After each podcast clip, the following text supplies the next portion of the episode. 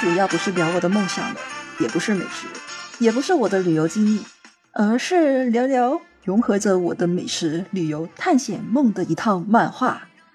对，是一套日本的冒险类的漫画。大家有猜到吗？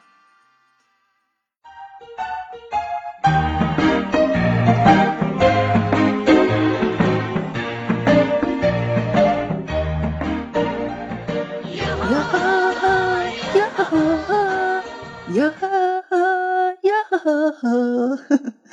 大家好，我是思雨，星空思雨，欢迎大家来收听美食原美。呃，大家在上一集呢，可能已经知道我其实我是一个喜欢美食还有旅游的广东人。小时候的梦想呢是环游全世界，这个梦想呢在进行曲当中啊，当然，但作为动力呢，也领航着我要好好努力工作，也在领航着我的人生啊，经历的不同的时光。不过呢，今天主要不是聊我的梦想的，也不是美食，也不是我的旅游经历，而是聊聊融合着我的美食、旅游、探险梦的一套漫画。对，是一套日本的冒险类的漫画。大家有猜到吗？或者你想起日本冒险类的漫画时，第一想到的是哪一套呢？对，是《海贼王》（One Piece）。相信很多人都有看过或者听过这套漫画吧。几乎是陪伴不小八九十年代，甚至是现在的年轻人长大的一套作品。作者呢是日本漫画家尾田荣一郎。这个作品呢是以虚构的大海贼时代作为故事舞台的，描述了主角 Monkey D. Luffy 呢想要得到 One Piece，就是海上的一个大宝藏。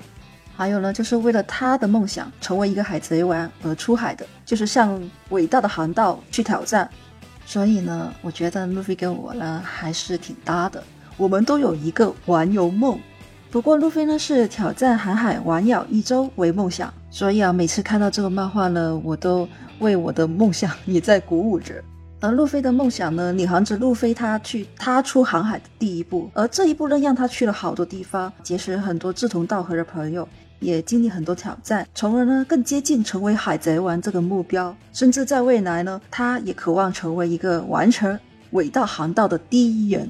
所以啊，好多人看完 One Piece 呢以后呢，都会受到他的鼓舞啊，很想把自己的梦想踏出那一步。在 One Piece 里面呢，发挥了很多冒险的精神出来，也让 One Piece 呢在冒险类漫画的发展浪潮中呢，一直占有着一个非常领先的地位。影响了这几十年代漫画界的发展，还有影响了日本的漫画文化，甚至是全球的漫画文化。这套漫画呢是自一九九七年七月份呢在日本杂志《周刊少年》连载的，我同年十二月已经发行了他的单行本，到现在呢他已经出到了有一百集了。虽然到现在还没有大结局，但并不影响他在漫画界的长期都占据着人气榜第一名，几乎是。而这本漫画呢，在日本以外呢，也有三十多国家呢都有翻译。另外呢，也衍生出了很多不同的产业出来，比如说电视的动画、电影啊、小说啊，甚至是电子游戏。反正呢，你能看到很多周边媒体的那种产品，都会看到 One Piece 的踪影。所以呢，One Piece 这个漫画呢，也带领着动漫的发展。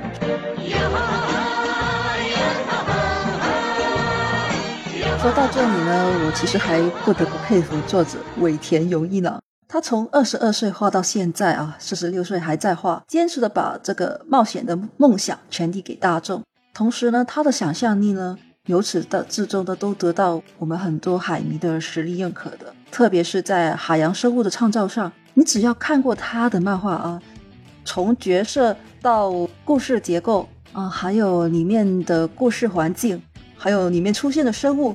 都超乎你的想象力，而这套漫画呢，既然是关于海洋上的一个冒险，当然少不了很多关于海洋的生物。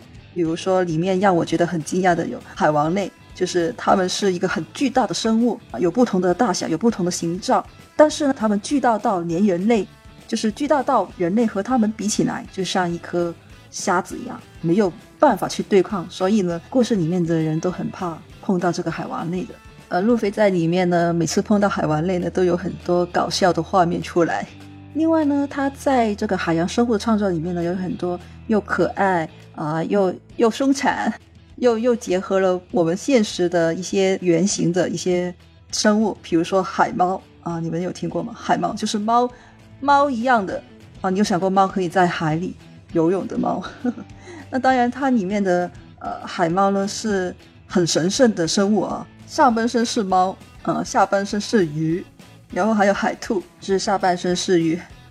然后上半身是兔子的样子，还有面包鲨鱼啊，就是像一个熊猫的鲨鱼，黑白纹路的鲨鱼。还有呢，一个就是在小花园那个故，就是故事里面出现的巨大金鱼。它这个巨大金鱼是可以连岛都吃到的一条很大的一条金鱼，甚至它拉出来的便便呢，呵 呵都是很大的一条。然后还有链鱼啊，还有在箱子甲里面的那个呃大王乌贼。就是专门攻击全知的那种乌贼，所以啊，你能看到他的创造能力是有多厉害的。就是他所创造的生物，既有我们所想，就是我们所认知的一些原型，但是出现在漫漫画里面，我们看到的时候呢，它又超乎你的想象。哎，怎么能变成这样子的？所以啊，在看 One Piece 的漫画时候，也可以启发你的想象力哦。里面呢，还有一个让我挺深刻的，就是岛鲸和鲸鱼。出现的那一集呢，我是非常印象深刻，因为它让我很感动，而且也很惊叹。作者就是对后面的漫画的铺叙那种埋伏线铺得非常的有智慧。在这里大家说一下，其实呢，这条鲸鱼就是漫画里面的拉布。拉布呢，在遇到路飞的时候是一头成年的岛鲸。这里所谓的岛鲸呢，呃，其实它是说它像一座岛那样大的一条鲸鱼。全长四百米，重达七千六百吨。当然了，这是漫画里面的。而鲸鱼拉布呢，是因为在五十年前，大概一岁的时候，小小无知的时候啊，就与伙伴走散，遇到了当时热爱音乐的布洛克。说到布洛克，大家可能会知道，就是后来跟路飞呢一起航海的那个骨头。而布洛克呢，当时是在伦巴海海贼团里面。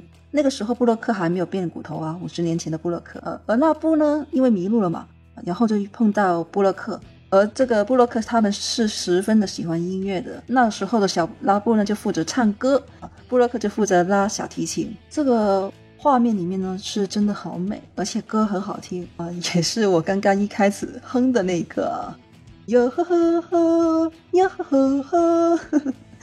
然后后面呢，大家可以去听一下这首歌，这个歌名就是《宾克西米酒》。反正这个非常好听的音乐呢，一直整在整个漫画还有那个动画里面呢，都在回荡着。整个画面你都可以想象到他们是很开心一起唱歌啊，然后小拉布有多可爱，然后围绕着他们。那后面呢，他们也遇到要分离的，就是考虑到小拉布呢当时啊还小。呃，伟大航道又太危险了，所以呢，布洛克就要求了小拉布留在那个航道进口啊所在的颠倒上里面，就是让他等他回来，就是跟他约定好，等我们摇世界一圈再回来的时候就能见面了。说了这么一句话，所以呢，小拉布呢就很听话啊，苦苦的在等他们，每天都期盼着啊，布洛克他们能就是平安归来的啊。果然啊，伟大航道实在太危险了，这一等呢，就等了五十多年了。这个拉布实在太善良了，然后他也很挂念布洛克他们，就觉得如果他把这个红土大陆撞碎的话呢，他就能看到他的伙伴们。所以这几十年啊，拉布就一直在用头去撞那个墙，直到路飞的出现呢，就是让他就是停止这个举动，也让拉布重新振作起来，有了一个新的等待目标。而这支内容呢，其实是在作者呃尾田呢。他早期就是呃十几年前已经写好的一个故事结构了，所以啊，单单这集内容已经可以看到呃尾田他的创造潜能，而透过呢拉布与布洛克的相处呢，把拉布更有人性化。其实大部分人呢，我们看到自己都已经感动到流流眼泪了。而且我最影响的一部分就是尾田在漫画创造的时候呢，他把搞笑、还有温情、还有感动融入进去。而且呢，它在背后带出海洋的美丽啊，从而呢，让我们每个人看完以后都很喜欢这个海洋，都提升到这个保育的意识。说到这里呢，我也给大家呢科普一下我理解漫画里的金鱼拉布。当我看到了拉布出现的时候，我是想起金鱼的，就是我们现实中的金鱼很类似。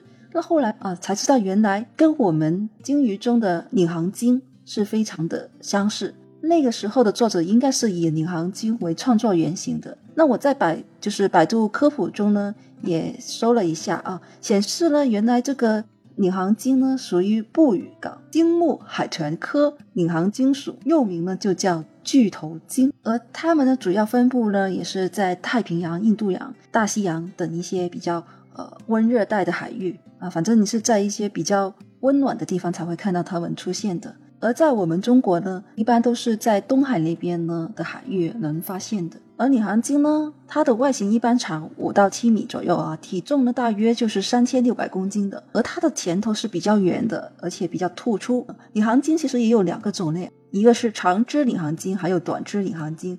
那两个呢，表面上都是黑色。而怎么样去分别它们呢？一般都是在它们那个禽腹，就是腹部那个羽禽的长度，或者是牙齿的数目，呃，或者是它们的头颅骨的形状去区别的。短肢领航鲸呢，头就会比较圆，而长肢领航鲸的头呢，就是比较方的。而领航鲸呢，它们也是喜欢吃乌贼啊，或者各种鱼类。通常呢，你会看到领航鲸的时候呢，不只是看到一只啊，最少应该也有十只以下，因为有时候它们也是。数百只一起的，但是呢，他们这种群体活动的习性呢，也让我们人类啊，就是赚到空子了。那些捕鲸者呢，他们就是利用他们群体的习性，然后去捕捉他们。他们是怎么做呢？就是先可能在那群鲸鱼中先打伤了一两只，然后呢，打伤的的同伴呢，他们就会就是会晃动嘛，会很疼，会冲撞，然后呢，也把其他的同伴们呢冲到海边去。有的时候就这样子。他们也会集体的搁浅了，在一些海外的地方，他们也是很喜欢捉领航鲸的。而在八十年代的时候呢，几乎每一年呢都有上几千的领航鲸是被猎杀在日本啊。就是有数据说，在八十年代的日本呢，日本的渔民每一年就杀死了两千三百条领航鲸了。而到了近几年了，可能好一点，在在九十年代的时候呢，就大约降到四百条。我觉得这个数据呢，也是显示了我们越来越重视海洋的保护，而不断的海洋宣传就是让大家能意识意识到这一点。不论是在漫画形式也好，或者以学校形式也好，或者各大包装形式也好，大家对领航鲸的保护度或者关注度都有提升。但是如果能把领航鲸的捕杀数目降到零就更好了。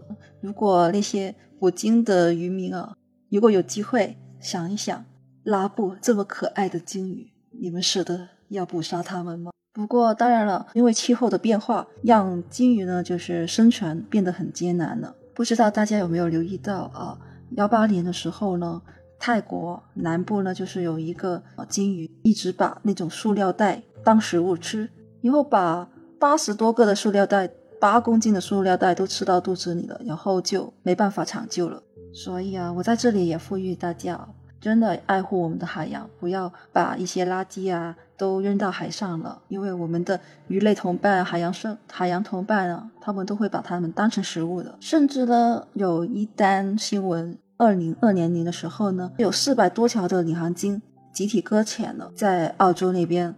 而领航鲸的搁浅呢？为什么频率一直在增加呢？有很多科学家都表示，这个是跟我们的气候变化有关的。因为我们的全球暖化，然后海洋的温度也上升。那鲸鱼，那那鲸鱼它们也本身也喜欢暖的地方。有时候它们自己也跟错了海洋带迷路，去到一些比较浅的地方。所以啊，在说到这里啊，我们人类在经济发展时啊，或许我们都不知不觉地破坏着生态环境。但想想啊，爱护海洋。也是守护我们的下一代，让我们是可以有一个互惠共存，把我们每个人，包括我们自己的梦想有实践的机会，对吧？好了，节目来到尾声了，或许你们都会好奇着一个问题：领航鲸为什么叫做领航鲸？是不是？啊，因为最起码我听到这个名名字的时候，我就挺好奇，为什么它叫领航鲸呢？你们也猜一猜。原来呢，领航鲸它们在移动的时候，它们一般都是群体活动的。通常呢，都会有一只雄雄性的领头，带着一群啊鲸鱼出现，为它们带领航路。想到这里，我也觉得动物界、生物界都有领头人了。那我们人类，在我们人类或者在我们的时代进步上，在爱护我们环境上所做努力，或许我们，你就是那个领航员了。